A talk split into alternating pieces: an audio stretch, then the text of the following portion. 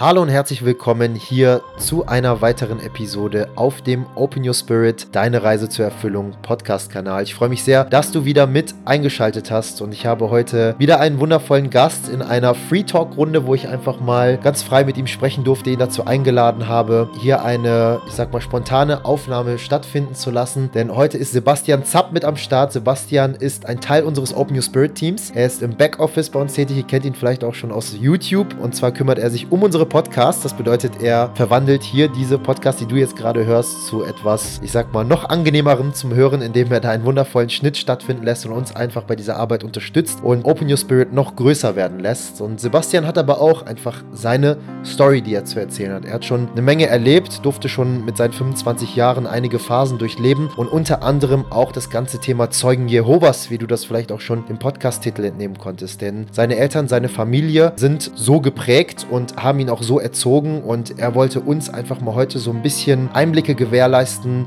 was dort wirklich stattfindet und ich sag mal, was auch für eine Art von Gehirnwäsche bei den Menschen dort stattfindet und wie er sich aus diesen Fesseln auch irgendwie befreien konnte und mit 2021 endlich für sich beschlossen hat, ein selbstbestimmteres, erfüllteres und natürlich auch freieres Leben zu führen, ähm, was er heute mit seiner Partnerin teilt, natürlich jetzt auch ein Teil von Open Your Spirit ist und gemeinsam mit uns die Mission verfolgt, anderen Menschen dabei zu helfen, auch diesen Weg zu gehen, sich von diesen Ketten zu sprengen, von diesen Ketten zu befreien und ein freieres, gesünderes Leben zu führen. Ich wünsche dir ganz viel Spaß bei dieser heutigen Episode mit Sebastian Zapp. has been moving in a way that nothing else people have ever known. I believe the third eye is your intuition.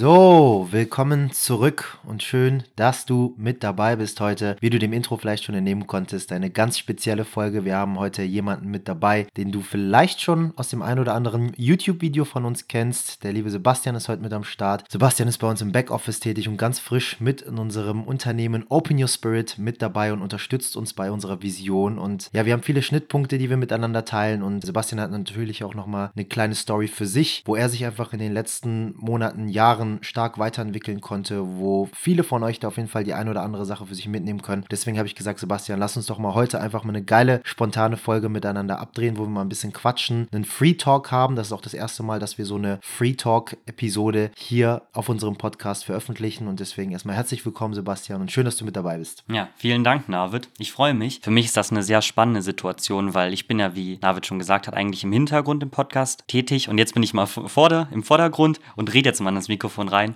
und kümmere mich dann auch parallel natürlich um die Nachbearbeitung. Aber daher kennt ihr mich. Ja, wer ich bin, ich bin Sebastian, 25 Jahre alt und komme auch hier aus der Umgebung und kenne die beiden, Lisa und Navid, aus dem Fitnessstudio, aus dem bekannten Cleverfit in Hilden. Und ich freue mich auch sehr auf das Gespräch und bin gespannt, worüber wir noch überall reden werden. Yes, und ich glaube, das war jetzt vor zwei Monaten ungefähr, wo du uns eine Bewerbung geschickt hast. Und zwar eine Bewerbung per E-Mail. Wir hatten ja bei Instagram und Co. schon öfter mal einen Ausruf gemacht, dass wir gerne einen Podcast-Cutter suchen, dass wir jemanden suchen, der unser Team erweitern möchte, was uns aber unterstützt, diese Vision Open Your Spirit noch größer zu machen und uns in unseren Prozessen, wie gesagt, ein bisschen unter die Arme greift. Und Sebastian hatte genau zu dem Zeitpunkt eigentlich kein Instagram mehr und hat einen Instagram-Detox gemacht gemacht, beziehungsweise Social Media Detox. Aber dann kam auf einmal eine E-Mail rein und wir hatten eigentlich schon jemanden so ein bisschen rausgepickt fürs Podcast schneiden und da waren wir schon mit einer sehr lieben Dame äh, im Gespräch, mit der wir dann aber zukünftig schon anders zusammenarbeiten werden. Wir haben jetzt was ganz anderes gefunden, was auch viel, viel besser und wichtiger ist und auch besser zu ihrer Bestimmung passt. Aber dann kam diese E-Mail vom Sebastian rein und ich dachte mir einfach nur, okay, krass, von wem wird uns dieser Junge jetzt geschickt? Und den möchte ich jetzt kennenlernen, weil die E-Mail einfach so genial formuliert war und dann haben wir uns irgendwie kurz telefoniert und connected und wir haben gemerkt, das passt passt alles sofort. Ich habe gesagt, den will ich auf jeden Fall in unserem Unternehmen haben und da möchte ich gerne mit ihm gemeinsam wachsen und ihn auch mit in die Hand nehmen. Deswegen bin ich einfach so verdammt dankbar. Und hier auch direkt mal die erste Frage so ein bisschen an dich. Wie fühlst du dich gerade aktuell nach dieser, ich sag mal, ersten ein, zwei Monate Arbeiten mit uns? Wie sind Lisa und ich so für dich als, in Anführungszeichen, wie nennt man das? Vorgesetzte will ich gar nicht sagen. Wir sind ja im Endeffekt Kollegen, wir arbeiten ja zusammen. Aber wie ist so die Zusammenarbeit mit uns und fühlst du dich wohl im Team? Wir sind ja mehrere Köpfe. Mittlerweile sind wir ja schon neun Köpfe groß. Ja, zwei weitere, die jetzt noch dazugekommen sind, hast du noch nicht kennengelernt. Aber wie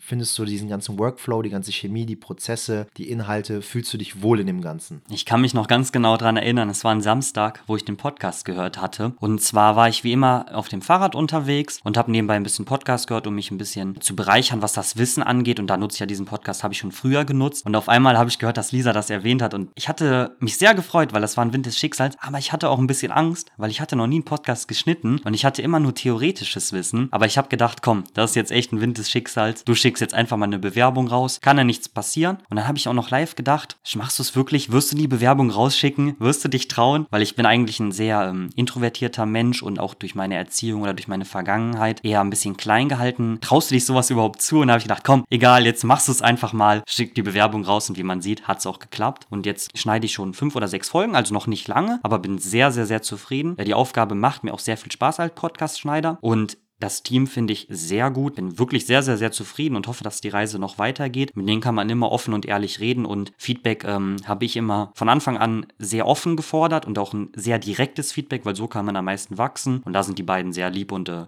fühle mich sehr wohl in dem Team. Das hört sich doch genial an. Also was, was anderes haben wir uns nicht erhofft. Wir geben uns natürlich auch sehr, sehr viel Mühe, dass wir das Team einfach immer stabil halten, dass wir dafür sorgen, dass jeder natürlich auch seiner Bestimmung nachgeht und nicht irgendwie Aufgaben macht, die ihm eigentlich gar keinen Spaß machen machen, sondern dass man eben Aufgaben nachgeht, die einen erfüllen, wo man wirklich mit Herzblut hintersteht. Das kennt man vielleicht auch aus dem Buch The Big Five for Life. Genau so möchten wir das halt eben auch handhaben und wirklich dauerhaft auf Augenhöhe kommunizieren, dass wir alle miteinander arbeiten, dass es ein Füreinander ist und dass wir einfach gemeinsam alle an dieser Stelle wachsen können. Jetzt aber natürlich auch nochmal so die Frage, was war denn damals überhaupt deine Kernintention, dir diesen Job als Podcast-Cutter erstmal, der ja natürlich jetzt gerade immer mehr wird und deine Aufgabenbereiche dann auch immer größer werden, umso mehr wir uns kennenlernen, umso mehr wir uns synchronisieren. Was war so diese, diese Kernintention, warum du rein bist, ging es auch irgendwie so darum, ey, ich möchte mir nochmal ein paar Euro mit mehr dazu verdienen, neben meinem normalen Job. Was machst du überhaupt gerade als normalen Job? Oder ging es einfach nur darum, ich möchte einen Fuß drin haben in Bereiche, wo Menschen sich mit Persönlichkeitsentwicklung, Bewusstseinsentfaltung auseinandersetzen, dass ich da einfach noch weiter über mich hinauswachsen kann? Was war so der Gedanke, dass du gesagt hast,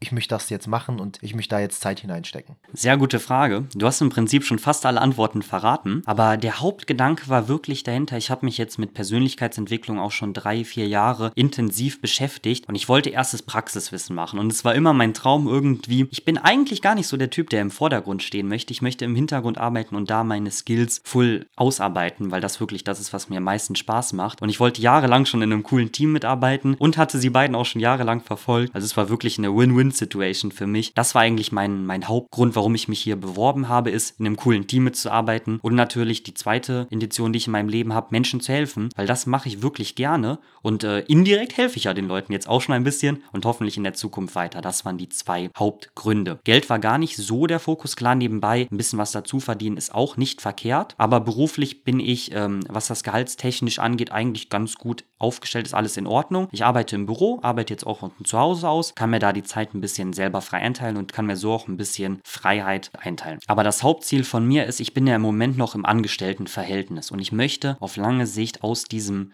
Hamsterrad in Anführungszeichen. Ich würde es jetzt gar nicht so böse betiteln, weil ich für mich festgestellt habe, dass diese krassen Begriffe mich auch negativ beeinträchtigen, sondern einfach, ich möchte aus diesem Hamsterrad als Angestelltenverhältnis rauskommen und wirklich etwas bewegen in der Welt und das auch wirklich von mir aus selber machen in einem coolen Team, die auch nur für sich selber arbeiten und gar nicht in diesem Hamsterrad oder diese harten Regeln nur Geld, Geld, Geld da etwas machen. Was hat dich denn bisher davon abgehalten, in einem coolen Team zu arbeiten? Oder wieso hast du bisher noch nicht in einem coolen Team arbeiten können? Mm, gute Frage. Ich glaube, da war ich noch ein bisschen zu schüchtern oder ich habe mich noch nicht getraut, Klar, Gelegenheiten gibt es dafür jetzt auch nicht. Ist ja nicht so, dass man einmal die Woche gefragt wird, hey, willst du in einem coolen Team mitarbeiten? Das ist auch die Sache.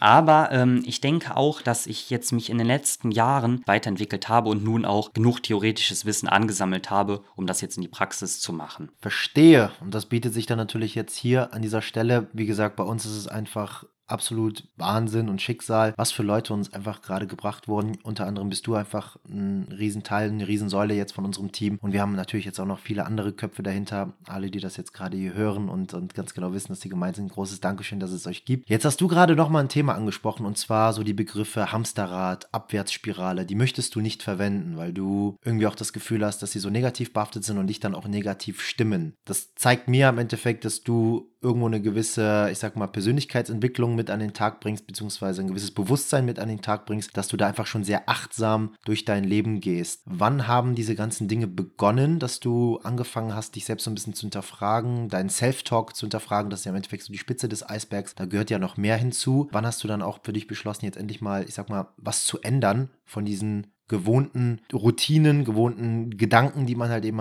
auch hat, einfach mal wegzukommen und in ein selbstbestimmteres, erfüllteres Leben zu gehen. Ja, selbstbestimmt ist ein gutes Stichwort. Und zwar war mein Leben in Anführungszeichen, bis ich 21 Jahre alt war oder 22, so ungefähr dazwischen drinne, war es eher fremdbestimmt. Und zwar war ich bei den Zeugen Jehovas. Bin da reingekommen über meine Mutter, die war seit Geburt eine Zeugin Jehovas und dort werden sehr viele Regeln vorgelegt und man kann sich halt selber nicht weiterentwickeln. Aber ich bin dann mit 21 Jahren, 22 Jahren ausgetreten und dann auf einmal konnte ich halt ein bisschen Zeit für mich selber Fuß fassen und dann mich mit ein bisschen selber, mit mir selber beschäftigen. Was ist das überhaupt, Zeugen Jehovas? Also um ich glaube, es gibt viele Leute, die da im Endeffekt immer noch irgendwelche Fragezeichen haben. Man kennt nur die Leute, die irgendwie immer vor der Tür klingen, klingeln und, und irgendwie dann auf einmal ähm, mit einem über diese Themen sprechen wollen und vielleicht einen zu einer Konvertierung oder irgendwie sowas bringen wollen. Aber was ist das genau? Ist das eine Religion? Ist das ein Glaubenssatz? Wie lebt man diesen aus? Mich würde jetzt mal richtig interessieren, was hinter diesem, diesem Begriff Zeugen Jehovas steckt. Das kann ich dir sehr gerne erklären. Genau, Zeugen Jehovas werden oft als Sekte äh, bezeichnet, sind aber offiziell eine Religions Glaubensgemeinschaft. Und zwar glauben sie auch an die Bibel. Sie haben da ihre etwas eigene Art von Bibel, die ist fast die gleiche wie die katholische oder evangelische. Und sie glauben halt, dass Gott diese Erde ähm, irgendwann in dem sogenannten Hamagedon vernichten wird und dass dann nur die Zeugen Jehovas oder die Leute, die an Gott glauben, überleben werden. Da sprichst du schon ein Thema an, was mir auch sehr, sehr unangenehm war,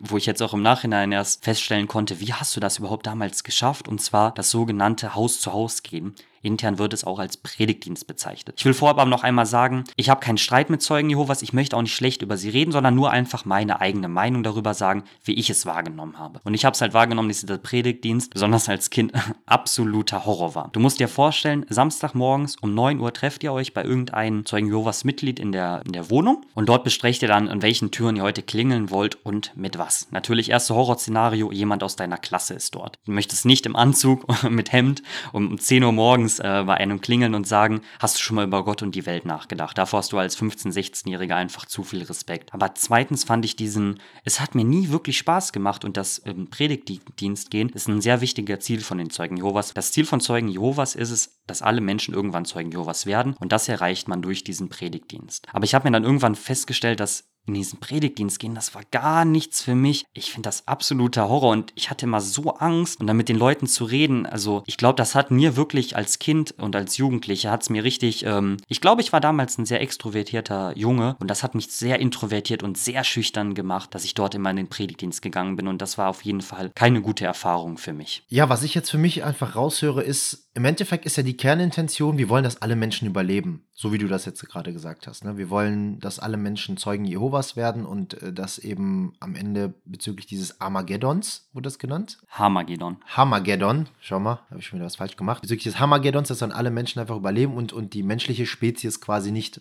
aussterben muss. Was ist diese Definition von diesem Hamageddon? Ja, Gott hat uns ja bestimmte Regeln gegeben, ähm, steht ja in der Bibel. Also so nehmen sie in Zeugen Jehovas das auf. Und dass, wenn man sich nicht an diese Regeln hält, wird Gott irgendwann einschreiten und alle Menschen vernichten, die sich nicht an diese Regeln halten. Ist da auch eine Definition drin, auf welche Art der Mensch dann vernichtet wird oder irgendwie sowas? Oder ist das quasi komplett offen? Das steht meistens in dem Bibelbuch, steht es noch ein bisschen drin. Da werden dann Horrorszenarios beschrieben, die ich mir als Kind natürlich nicht geben wollte. Und dafür wird es ja auch oft kritisiert, dass dort äh, eine sehr gefährliche Sprache verwendet wird, die sehr einschneidend ist für Kinder. Ich habe mich da zum Glück nie wirklich mit beschäftigt, sodass ich da nichts drüber sagen kann. Okay, und jetzt möchte ich mich nochmal auf den Punkt beziehen. Im Endeffekt geht es ja um was Gutes. Die menschliche Spezies soll gerettet werden. Warum ist das Ganze dann doch aber so ein bisschen negativ behaftet in unserer Gesellschaft? Ja, warum wirkt das Ganze auch so negativ? Und warum wird da auch nicht so ein bisschen, ich sag mal, vielleicht auch das Vertrauen mit an den Tag gebracht von den Zeugen Jehovas, dass man sagt, okay, die Leute, die aufgeklärt werden wollen oder die Leute, die dafür bestimmt sind, auch zu überleben nach dieses Hamageddons oder, oder wie man das eben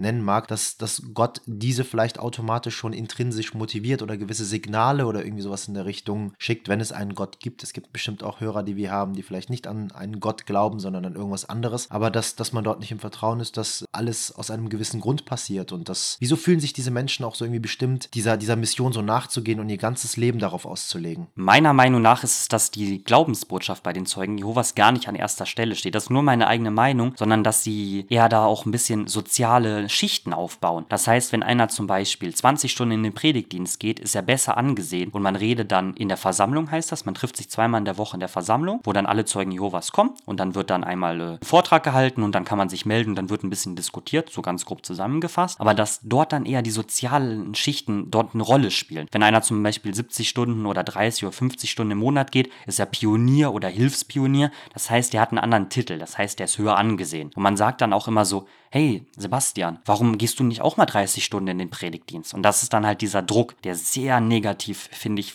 auf Kinder aufgebaut ist, weil die Kinder werden sehr krass beeinflusst, ist meine Meinung nach, weil wirklich ähm, ist die Frage, wann lässt du dich endlich taufen? Warum machst du das nicht? Hey, guck doch mal, der, der Peter Müller, der macht schon das, der darf jetzt in der Versammlung ähm, schon die Mikrofone verteilen. Also dort wird auch eine Art Belohnungssystem irgendwie integriert und das fand ich als Kind immer sehr, sehr, sehr schlimm. Eine andere Sache, die natürlich auch äh, dort eine Rolle spielt, ist, wie verhält man sich mit anderen Personen? Zum Beispiel mit den sogenannten Weltlichen. Weltliche ist ein Begriff, das sind alle Leute, die keine Zeugen Jehovas sind. Und es wird als Kind dort angeraten, dass wenn man in der Schule ist, dass man keinen Kontakt zu diesen Weltlichen hat, sondern auf ein Minimum reduziert. Man sollte im besten Fall natürlich keine Freunde haben, die keine Zeugen Jehovas sind. Man sollte auch keine, zum Beispiel Harry Potter oder so gucken. Das wird auch schlecht angesehen. Ich habe zum Beispiel auch nie Harry Potter geguckt. Ähm, ich weiß nicht wieso, aber das, glaube ich, kommt auch von den Zeugen Jehovas. Und es war halt als Kind besonders schlimm. Ich kenne da viele, die in der Schule sehr Einzelgänger waren und dadurch halt sehr introvertiert werden. Und man hat halt nur diesen sozialen Kreis der Zeugen Jehovas. Und das fand ich gar nicht gut als Kind. Und ich merke es jetzt im Nachhinein, als ich schon ein paar Jahre draußen bin, was das für eine krasse Beeinflussung war. Und wie froh ich jetzt bin, äh, drau draußen zu sein. An dieser Stelle erstmal Dankeschön für deine Offenheit und Dankeschön, dass du das so mit uns teilst, weil im Endeffekt sind das diepe Stories auch aus deiner Vergangenheit Vergangenheit und auch Geschichten, die einfach so viele Menschen beeinflussen oder auch betreffen. Vielleicht kennt hier auch der eine oder der andere irgendwen oder möchte das Ganze auch weiterleiten. Ich weiß gar nicht, wie groß ist denn der Zeugen Jehovas Anteil in Deutschland? Kennst du dich da aus? Hast du irgendwelche Zahlen im Kopf? Äh, in Deutschland weiß ich es nicht ganz genau, aber es sind ungefähr 8 Millionen Leute weltweit, die Zeugen Jehovas sind. Es gibt noch einen krassen Unterschied, das kann ich jetzt mal kurz äh, vorweggreifen. Es gibt getaufte Zeugen Jehovas und nicht getaufte Zeugen Jehovas. Und mein großer, großer Vorteil war, dass ich mich nie taufen lassen habe. Weil wenn man austreten will bei den Zeugen Jehovas, das ist ein Tipp. Wie gesagt, ich möchte es nur mal betonen, alles nur meine Meinung, das ist mir wichtig.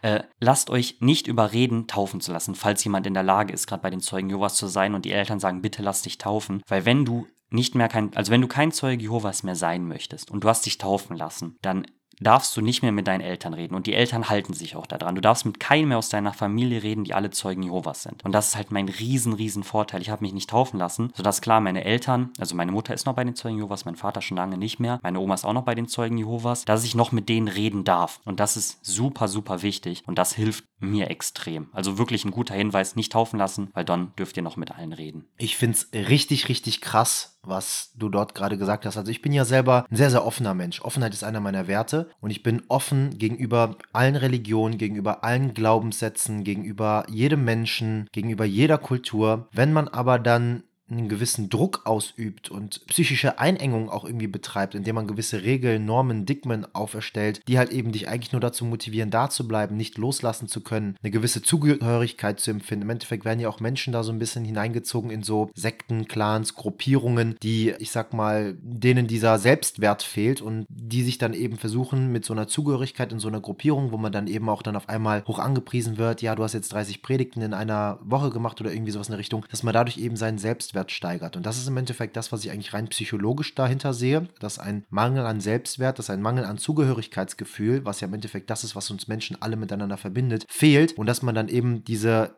Motivation hat, in solche Gruppierungen zu gehen, egal was das ist. Zeugen Jehovas ist ja jetzt nur ein Beispiel von unheimlich vielen, die wir hier auf dieser Welt haben. Es kann ja, es kann ja jeglichste Gruppierungen sein. Es können Rechtsradikale sein, es können Linksradikale sein, es können diverse andere Religionen sein. Im Endeffekt ist es ja auch immer so ein bisschen Zugehörigkeitsgefühl, mein Selbstwert und vielleicht bin ich auch zu unsicher und ich versuche mir da halt eben eine gewisse Stabilität, ein Konstrukt aufzubauen. Jetzt hast du gerade einfach gesagt, es ist auch mit Regeln verbunden, wenn du das Ganze so verlassen möchtest und wenn du sagst, ich möchte kein Zeugen Jehovas mehr sein. Wie war das denn für dich? Wann hast du für dich beschlossen, diesen Schritt zu gehen und zu sagen, ich möchte nicht mehr ein Teil davon sein, ich kann mich damit nicht mehr identifizieren, beziehungsweise ich wusste schon vorher, dass ich mich nicht damit identifizieren konnte, aber jetzt mache ich mal die Klappe auf. Was war dann so dein, deine Motivation? Was war so dieser Kernimpuls, weswegen du das dann gemacht hast? Und mit welchen Konsequenzen musst du dann trotzdem danach rechnen, auch wenn du jetzt nicht getauft wurdest und immer noch mit deiner Familie sprechen darfst? Also die Gespräche, ich habe natürlich meine Mutter und meine Oma informiert, das waren keine angenehmen Gespräche, aber ich bin froh, dass ich es geschafft habe und jetzt ist auch alles in Ordnung nach über vier Jahren. Klar, sie möchten gern, dass ich zurückkomme, aber das habe ich hinter mir gebracht. Aber der Grundgedanke war dahinter, ich war 21, 22 und ich hatte so ein kleines Selbstwertgefühl. Ich habe den ganzen Tag nur Computer gezockt ohne Ende, weil was anderes kannst du ja im Prinzip nicht,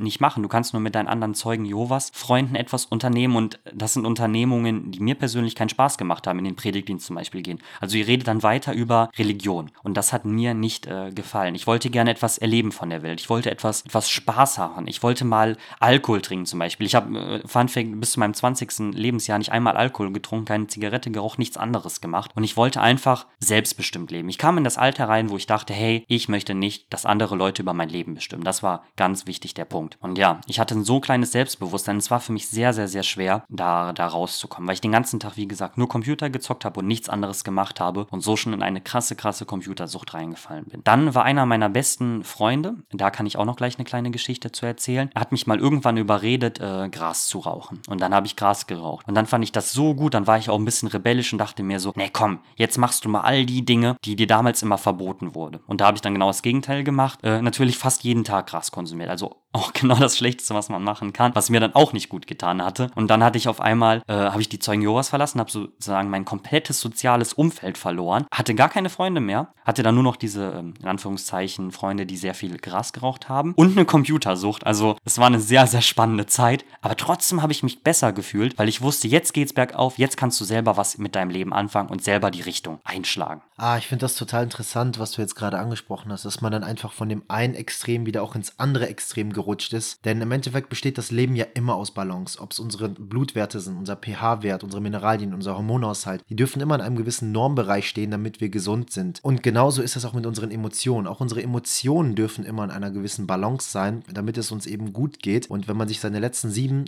30 oder 365 Tage einfach mal anschaut, dann merkt man, dass es immer so ein Hin- und Herschlagen ist. So ein Pendel zwischen ich bin mal wieder gut gelaunt und dann bin ich mal wieder schlecht gelaunt oder bin ich mal wieder glücklich und sehr euphorisch, enthusiastisch und dann bin ich mal wieder traurig, wütend, zornig. Und es ist immer so ein Hin und Her, weil eben das Leben auch aus einer gewissen Balance besteht. Diese Polarität, die existiert ja immer. Ne? Ohne Tag keine Nacht, groß und klein, spitz und stumpf ne? Mut und Angst, es existiert ja immer und es dürfen beide Dinge da sein, die aber im Endeffekt immer nur das Gleiche sind, gleiche in der Art, aber verschoben im Grad, ja, wie warm und kalt, im Endeffekt geht es um Temperatur, aber es ist das Gleiche in der Art. Und so ist es auch mit deinem Verhalten und mit deinen Emotionen. In diesem Falle erstmal sehr extrem introvertiert, eingeschränkt, man, man hat sich abgekapselt und dann eben dann auf einmal in eine ganz andere Richtung mit anderen Gruppierungen, diese rebellische Art, damit man eben auch da wieder sein, sein, seine, seine Balance ausgelebt hat und, und sich nochmal quasi das, nachge das gegeben hat, was man in diesem Falle auch irgendwie empfunden hat, was man nachzuholen hat. Das ist ja nicht nur bei dir so gewesen, sondern bei unheimlich vielen Menschen. Auch bei uns im Mentoring haben wir Leute, die sagen, ja, ich wurde in meiner ganzen Kindheit immer unterdrückt oder klein gehalten. Ich durfte irgendwie, ich wurde nicht gehört. Ja, ich hatte irgendwie das Gefühl, ich wurde nicht gehört. Und dann kam irgendwann eine Phase in meinem Leben, wo ich auf einmal komplett alle Ketten gesprengt habe und gesagt habe, ich mache jetzt das, was ich will und ich hole das Ganze nach. Und dann artet das aber immer so ein bisschen aus und man distanziert sich dann wieder von seinem authentischen Selbst. Erstmal vorher fremdbestimmt und jetzt dann irgendwie vermeintlich selbstbestimmt, dann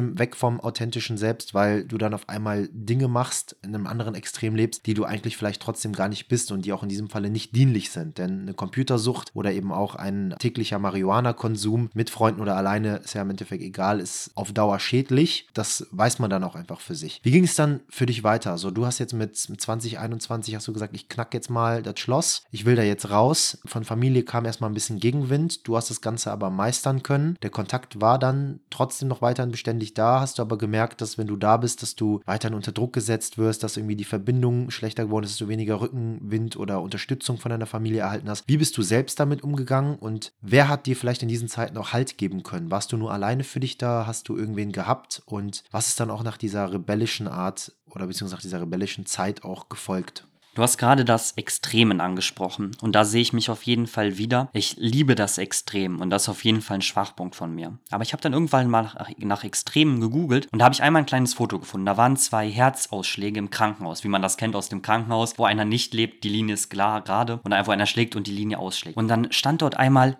This is Life, wo der Tod ist, und einmal This is Alive, also am Leben, wo die Linie ausschlägt, nach oben und nach unten. Und dann dachte ich mir so, boah, das ist aber deep. Ich will nicht nur am Leben sein. Also ich will nicht nur meinen Job machen, nach Hause gehen, Fernsehen gucken, 0815 machen und das gleiche 40 Jahre lang Rente. Also das fand ich so eine unglaubliche Horrorvorstellung. Und dann dachte ich mir, wow, this is alive. Ich will am Leben sein. Ich will dieses, dieses Leben spüren. Ich will die Hoch spüren. Ich will aber auch die Tief spüren, weil das gehört für mich zum Leben dazu. Und dachte ich mir so, hey, wie kannst kannst du das machen? Du warst jetzt schon so weit unten, du warst irgendwie auch oben gefühlt, du warst wieder unten. Also du hast es gespürt, wie kriegst du da eine gesunde Balance rein? Und dann habe ich mich mit dem Thema Persönlichkeitsentwicklung angefangen zu beschäftigen und habe die ersten Bücher gelesen, das weiß ich noch ganz genau. Natürlich die bekanntesten, Tony Robbins und Bodo Schäfer, Gesetze der Gewinner und das Power-Prinzip. Und dort habe ich dann angefangen, mich mal ein bisschen mit mir selber zu beschäftigen und zu gucken, wie komme ich weiter? Was sind die nächsten Schritte? Ja, das sind immer so die Klassikerbücher, ne? Anthony Robbins, Bodo Schäfer, dann äh, John Strelecki, wenn du dann irgendwie Kaffee am Rande der Welt oder irgendwie sowas hast. Das sind so die Standardbücher, wo es auch für mich dann eben damals losging mit der Persönlichkeitsentwicklung, wo ich mich das erste Mal mit diesen Themen befassen konnte. Ich möchte aber nochmal an der Stelle weiter andocken, dieses Aussteigen aus den Zeugen Jehovas. Das ist ja im Endeffekt auch ein Loslassенsprinzip. Ja, ein Loslassensprinzip für dich, wo du sagst, ich lasse meine Vergangenheit jetzt mal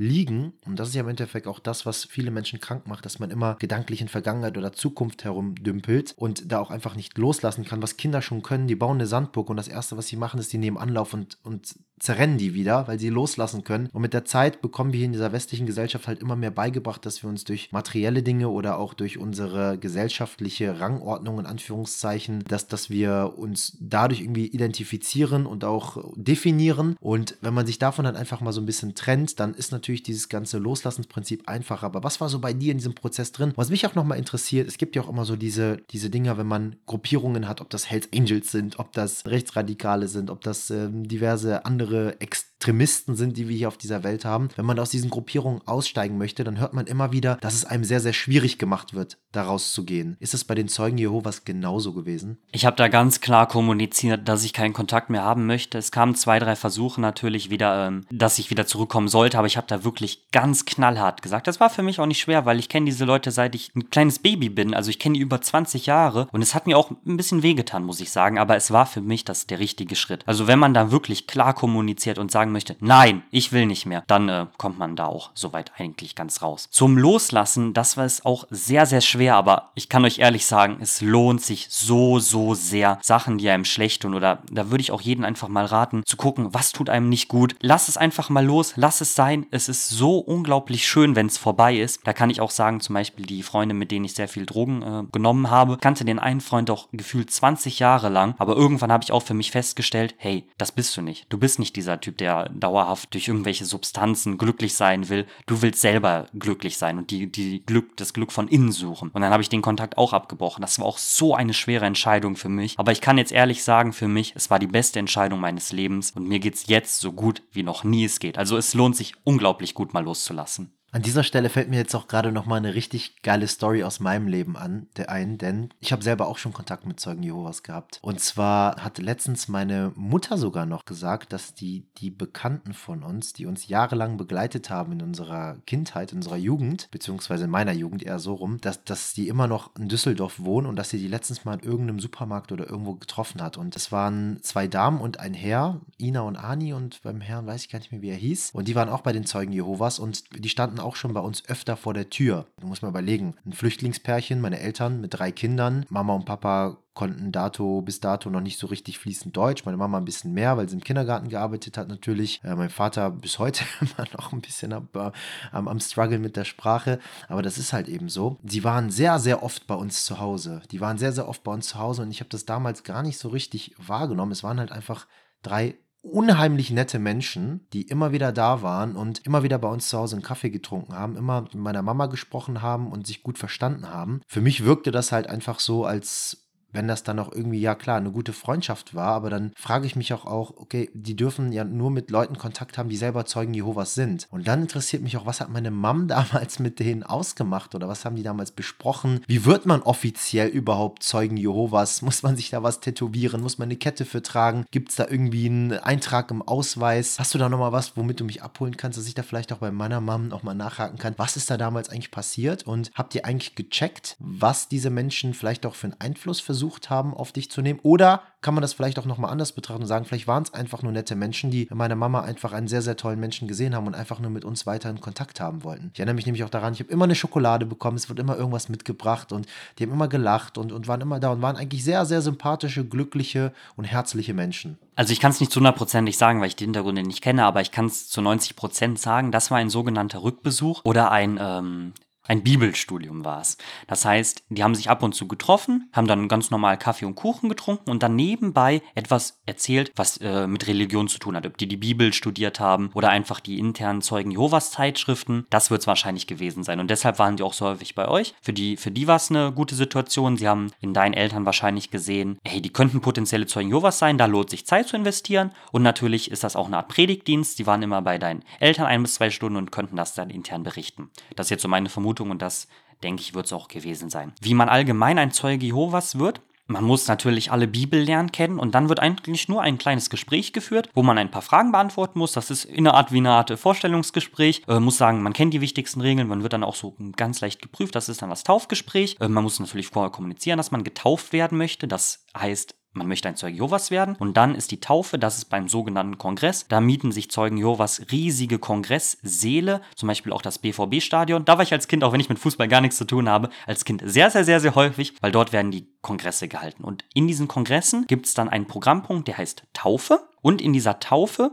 werden dann die Leute offiziell zu Zeugen Jehovas gemacht. Dort gibt es eine Art Planschbecken, eine Art Whirlpool, wo die Leute dann ähnlich wie in der Bibel mit der Geschichte mit Johannes dem Täufer untergetauft werden und dann wird geklatscht und dann ist man offiziell ein Zeuge Jehovas. Also die mieten sich ein BVB-Stadion Stadion an, wo, wo, die, wo die das Ganze dann eben stattfinden lassen. Das hört sich ja eigentlich danach an, dass ziemlich krasse Gelder auch darin fließen. Wie, was kann man sich darunter vorstellen? Wie finanzieren die sich? Also 8 Millionen weltweit klingt jetzt nicht so viel muss ich jetzt ganz ehrlich sagen. Wie finanzieren sich diese und ist auch gerade so diese, dieser Wachstum in dieser Gruppierung immer noch aufsteigend oder würdest du sagen, das hält sich gerade oder das wird gerade immer weniger, das löst sich mehr auf? Hast du da gerade noch irgendwelche Informationen? Beschäftigst du dich da überhaupt noch mit? Die letzten Informationen, die ich habe, sind halt, wie gesagt, drei bis vier Jahre jetzt her, weil ich mich damit nicht beschäftigen möchte. Aber was ich noch damals weiß, ist, dass vieles durch Spendengelder finanziert wurde und auch, dass viele ähm, alleinerziehende Zeugen Jehovas, wenn sie sterben oder älter sind, äh, das ganze Geld den Zeugen Jehovas vermachen. Zeugen Jehovas haben sehr viel Geld, da möchte ich eigentlich nicht drauf eingehen, weil das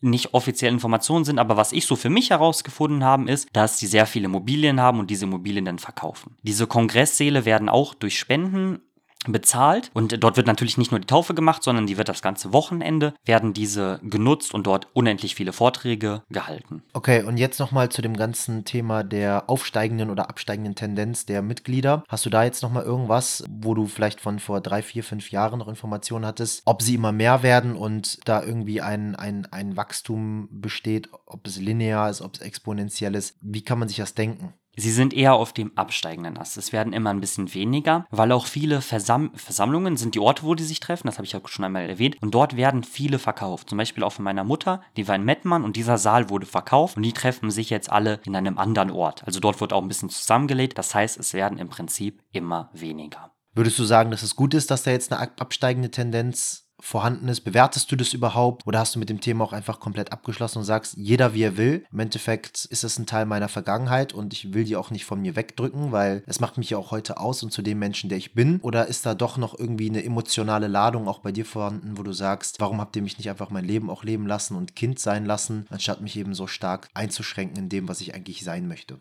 Erstmal bin ich ganz stark der Meinung, dass jeder das machen sollte, was er will, wenn es einem selber gut tut. Da möchte ich keinem was vorweggreifen. Zum Beispiel bei meiner Oma finde ich das super, dass sie bei den Zeugen Jehovas ist, weil sie halt, wie gesagt, schon etwas älter ist und dort ihre sozialen Freunde hat, die die schon seit 60 Jahren kennt. Dort finde ich das super. Was ich aber sehr negativ finde, ist, mit den, wie mit den Kindern umgegangen wird. Die Kinder haben fast keine Chance, kein Zeuge Jehovas zu werden. Es wird in 99% der Fällen gesagt, du gehst in die Versammlung, da wird nicht gefragt. Also es wird nicht gefragt, hey, wir möchten jetzt in die Versammlung gehen, möchtest du mitkommen? Nein, du kommst mit. Du kommst in den Predigtdienst mit. Du sagst das, was wir machen. Und das finde ich sehr, sehr, sehr negativ. Aber ich habe damit ähm, jetzt zum größten Teil zum Glück schon abgeschlossen bei solchen Abschließungsprozessen ist es halt einfach unwahrscheinlich wichtig, Vergebung stattfinden lassen zu können, weil das ist im Endeffekt das, was emotionale Ladungen aus der Vergangenheit neutralisieren kann. Und das merke ich auch immer tagtäglich in meiner Arbeit mit unseren Open Your Spirit Kunden, dass dort einfach noch emotionale Ladungen vorhanden sind. Und dann darf man sich eben fragen, was ist überhaupt Vergebung? Was ist der Unterschied zwischen Vergebung und Verzeihen? Und wie kann ich vergeben, damit ich diese emotionale Ladung auch neutralisieren kann, damit ich mit in mir selbst auch einen Frieden stattfinden lassen kann, der sich dann natürlich auch nach außen hin spiegelt. Und äh, da finde ich es einfach schön für dich und für deine Entwicklung, dass du da einfach, ja, ich sag mal, irgendwann diesen Punkt hattest, wo die inneren Stimmen so laut waren, dass du da rausgefunden hast. Aber ich meine, es gibt im Endeffekt Millionen Menschen, die diese Stimmen nicht hatten und nicht die Kraft hatten, ihnen auch Gehör zu schenken. Was würdest du sagen, hat dich in diesem Moment ausgemacht, dass du es aber geschafft hast, diesen Stimmen Gehör zu schenken? Wie gesagt, dieses Beispiel Zeugen Jehovas können wir auf alles andere beziehen, auf jegliche andere Gruppierung, auf jegliche andere Zusammenkünfte, wo Menschen ausgenutzt werden werden, deren Labilität, deren Einsamkeit, deren Mangel an Selbstwert, deren Mangel an Zugehörigkeitsgefühl, wo das ausgenutzt wird, um sie halt eben in gewisse Gruppierungen hineinzuquetschen. Was hat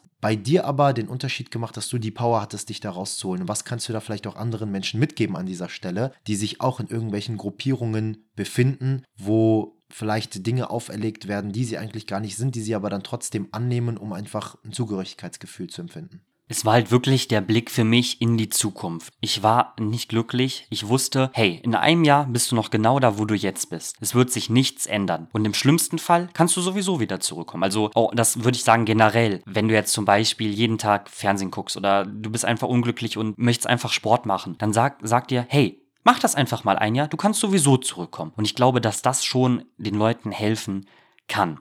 Und der zweite Aspekt ist auf jeden Fall der Schmerz. Es war für mich schon fast, es war nicht schön zu leben. Es war halt wirklich so dieses Gefühl, hey, du hast Schmerzen, du willst das nicht. Innerlich geht's einem nicht gut. Und ich dachte mir, hey, wenn ich das jetzt noch fünf oder zehn Jahre weitermache, was macht das mit mir? Wie unglücklich werde ich? Vielleicht kommen noch irgendwelche körperlichen Beschwerden dazu. Also der Schmerz war auch ein sehr krasser Antrieb, dass dort ein Änderungswunsch da war. Ja, da höre ich auch wieder ganz viel raus und zwar immer diese Weg von und hin zu Motivation. Ne? Es gibt ja immer zwei Punkte, wo der Mensch eine Veränderung stattfinden lässt, denn der Mensch, der ist ja bequem, möchte ja gerne in seiner Komfortzone bleiben. Und dann gibt es halt eben einfach zwei Dinge, weswegen man eine Veränderung stattfinden lässt. Einmal ist dieses Weg von, das bedeutet, es ist schlimm genug gewesen, der Schmerz war groß genug. Ja, man steigt erst in die heiße Wanne, sag ich immer, wenn die Rückenschmerzen da sind, anstatt schon präventiv was zu machen oder man fängt erst dann Yoga zu machen oder Mobility, wenn man merkt, okay, man ist verkürzt verletzt und man bekommt irgendwelche Probleme. Man hört erst auf zu rauchen, wenn der Arzt sagt, eine Kippe mehr und du kriegst Lungenkrebs. Ja, das ist immer so dieses Weg von. Und dieses Hinzu, das ist ja im Endeffekt was Positives, was Dienliches, weil du siehst auf einmal was, Ne, du siehst auf einmal ein großes Licht irgendwo an einer Stelle oder du siehst Menschen, die diesen Weg schon gegangen sind und du denkst dir dann, okay, das möchte ich für mich jetzt auch haben, da möchte ich jetzt auch hin und deswegen umgebe ich mich auch mit solchen Menschen und versuche auch an meinem Mindset und meiner Geisteshaltung zu arbeiten, was natürlich unwahrscheinlich schwierig ist, denn 95 bis 99 Prozent unserer Handlungen, Gedanken, Emotionen, die wir heute an den Tag bringen, sind geprägt von unserem Unterbewusstsein. Und unser Unterbewusstsein entsteht in der Regel in den ersten sechs bis sieben Lebensjahren. Das hat was mit den Hirnfrequenzen zu tun, der Titterfrequenz und ab dem siebten Lebensjahr befindet man sich nur noch morgens nach dem Aufwachen, wenn man gerade von der Traumwelt in die Wachwelt kommt, in dieser Theta-Frequenz und auch abends, wenn man wieder in die Schlafwelt geht, also gerade von Wach in die Schlafwelt in dieser Theta-Frequenz. Und dann kann man diese Phasen noch ausnutzen, um sein Unterbewusstsein zu beeinflussen. Das bedeutet im Endeffekt, man hat aber nur 1 bis 5 Prozent freie Entscheidungskraft also wo man bewusst was entscheiden kann, weil die Schuhe, die du dir kaufst, der Partner, den du dir wählst, den Kinofilm, den du dir anguckst, das Essen, was du dir kochst, alles bestimmt ist von deinem Unterbewusstsein. Und hier darf man sich dann am Ende des Tages fragen, möchte ich jetzt selbstbestimmt oder fremdbestimmt sein? Wir reden ja immer über Selbstbestimmtheit. Wenn du fremdbestimmt bist, dann hast du auch keinen Überblick über dein Unterbewusstsein. Dann hast du auch keinen Überblick, wie wurdest du eigentlich erzogen? Welche Glaubenssätze wurden dir mitgegeben von deinen Eltern? Was ja im Endeffekt alles nicht böse gemeint war, sondern es war einfach nur ihre Wahrheit. Genauso wie auch bei meinen Eltern. Auch dort wurde natürlich in der Erziehung nicht alles perfekt gemacht. Und auch wir werden in unserer Erziehung nicht alles perfekt machen. Aber ich hoffe auch, dass meine Kinder dann irgendwann in diesen Punkt kommen, wo die anfangen zu hinterfragen und wo sie dann eben schauen, an welchem Punkt bin ich jetzt gerade hier und bin, ist das wirklich mein authentisches Ich?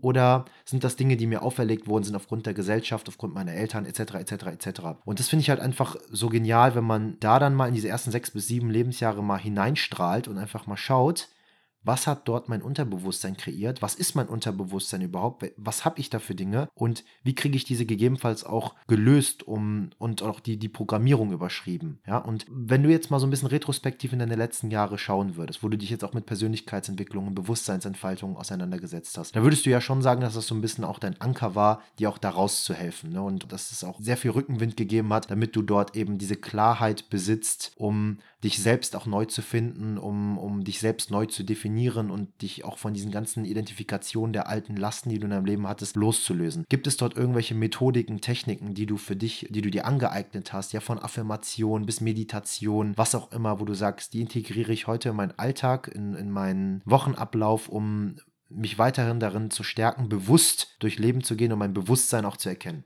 Ja, da gibt's in der Tat, habe ich fast alles ausprobiert, was in jedem Guide einmal beschrieben wird. Aber ich kann einmal kurz zusammenfassen, was ich im Moment mache als, als Tools, die ich nutze. Und zwar stehe ich meistens auf, äh, ich finde die Morgenstunde, dieser Miracle Morning, gibt's ja auch ein paar Bücher zu, finde ich es sehr kraftvoll. Dort kann man sehr viel Kraft schöpfen. Und zwar stehe ich einmal auf und gehe dann einfach eine Runde um den Block. Ohne Handy, ohne gar nichts, sondern genieße einfach, atme tief ein, guck mir den Himmel an, die Vögel zwitschern schon, das ist einfach unglaublich schön, diese Ruhe. Danach gehe ich äh, wieder nach Hause und mache eine schöne Wim Hof Atmung. Also ich meditiere 10, mache eine Atemübung und lass mich einfach treiben und genieße den Moment. Danach setze ich mich einfach hin und äh, mache fünf Minuten Quiet einfach für mich. Und dann schreibe ich drei Sachen auf, für die ich dankbar bin. Und danach schreibe ich noch Tagebuch. Also das ist wirklich, äh, hat ein bisschen gedauert, diese, diesen Prozess zu kriegen, diese Tools zu integrieren, aber das hilft schon mal extrem. Dann kann ich auf jeden Fall sagen, externe Sachen, die einen krass beeinflussen, zu minimieren. Bei mir war es zum Beispiel ähm, Instagram. Ich habe es gelöscht. Es war ein unglaublich schwerer Prozess. Es hat zwei Jahre gedauert, es dauerhaft zu löschen. Und jetzt habe ich es fast drei Monate schon gelöscht. Und es ist einfach unglaublich gut. Das also erstens Zeit für sich nehmen, sagen alle, ist wirklich wichtig. Es ist wichtig, vertraut mir. Es macht so viel Spaß, es einfach nur zu machen. Und es kostet eine halbe Stunde oder zehn Minuten und es bringt dir so viel in dich zu gehen. Und das zweite ist externe Sachen, wo du merkst, dass es dir nicht gut tut oder die dir Werte vermitteln, mit denen du nicht d'accord bist, die du gerne selber definieren möchtest, einfach zu minimieren. Sagst Fernsehen, schlechtes Essen, Rauchen, was auch immer, einfach das minimieren und darauf zu verzichten. Und diese zwei Sachen helfen schon extrem. Ja, jetzt gibt es natürlich aber auch Menschen, die haben einfach nicht so eine starke Willenskraft, die können nicht einfach so mit dem Rauchen aufhören, begründen das dann auch damit, dass sie es einfach nicht wollen. Ja, und dann gibt es auch Menschen, die kriegen es irgendwie einfach nicht hin, in der Meditation still zu sitzen. Es gibt ähm, Menschen, die haben auch einfach Probleme, weiß ich nicht, zu journalen oder Tagebuch zu schreiben. Im Endeffekt bin ich einer der kritischsten Menschen, die ich selber kenne. Und ich muss ganz ehrlich sagen, all die Punkte, die du ja gerade genannt hast, die, da gibt es ja Studien zu, das ist ja wissenschaftlich bewiesen, wo der Mainstream-Mensch vielleicht sagt, oh, das ist mir zu spirituell, ich muss jetzt nicht irgendwie mir drei Dinge aufschreiben, die, für die ich dankbar bin oder mal meditieren oder mal auf meine Atmung achten. Aber im Endeffekt geht es hier um Wissenschaft und Spiritualität ist Wissenschaft. Nur weil da manchmal gewisse Dinge sind, die sich der Mainstream-Mensch sofort nicht erklären kann, heißt es das nicht, dass es dafür keine Erklärungen gibt. Wenn man sich dann auch dafür natürlich öffnet und sich auch schlau macht diesbezüglich. Ne? Und das finde ich halt einfach so interessant, weil dort geht es auch nicht um eine Gruppierung, dort geht es nicht um ein gewisses Zugehörigkeitsgefühl, sondern dort geht es nur um dich. Dort geht es um das Sein, ja, um das Bewusstsein sein und Dinge bewusst zu machen. Und das habe ich auch in einer unserer Podcast-Folgen in den letzten erklärt, und zwar, wie du dir selbst bewusst wirst, was der liebe Sebastian auch geschnitten hat. Und das ist auch immer ganz cool. Wenn du dann die Podcasts immer schneidest, nimmst du auch wahrscheinlich auch mal sehr viel Wissen für dich mit. Finde ich immer mega genial. Und dann, dann hast du ja auch nochmal was davon. Ich erinnere mich auch noch an die Zeit, wo ich selber mal den Podcast geschnitten habe und auch immer wieder dann Wissen aufgefrischt wurde und man einfach mega viel für sich mitnehmen konnte. Ja, und darum geht es ja auch einfach in diesem Aspekt. Das bedeutet, selbstbestimmt zu leben und nicht fremdbestimmt zu leben. Ich finde es richtig, richtig interessant, dieses ganze Zeugen Jehovas-Thema. Und ich glaube, wir könnten jetzt noch ellenlang weiter darüber sprechen, weil mir noch tausende Fragen einfallen. Aber mich würde jetzt einfach mal noch mal so ein bisschen zukunftsorientiert interessieren. Was ist eigentlich jetzt so deine Vision für deine nächsten Lebensjahre, aber auch für das Sein, für das heute im Hier und Jetzt Sein? Was ist deine, deine Vision? Mit welchem Spirit möchtest du jetzt weiterhin durch das Leben gehen? Und natürlich auch noch, welche Vision siehst du auch in Kooperation mit der Zusammenarbeit mit Open Your Spirit, wo du sagst, ähm, da habe ich schon irgendwie einen guten Riecher und ich habe irgendwie das Gefühl, es geht in die richtige Richtung. In welche Richtung geht's?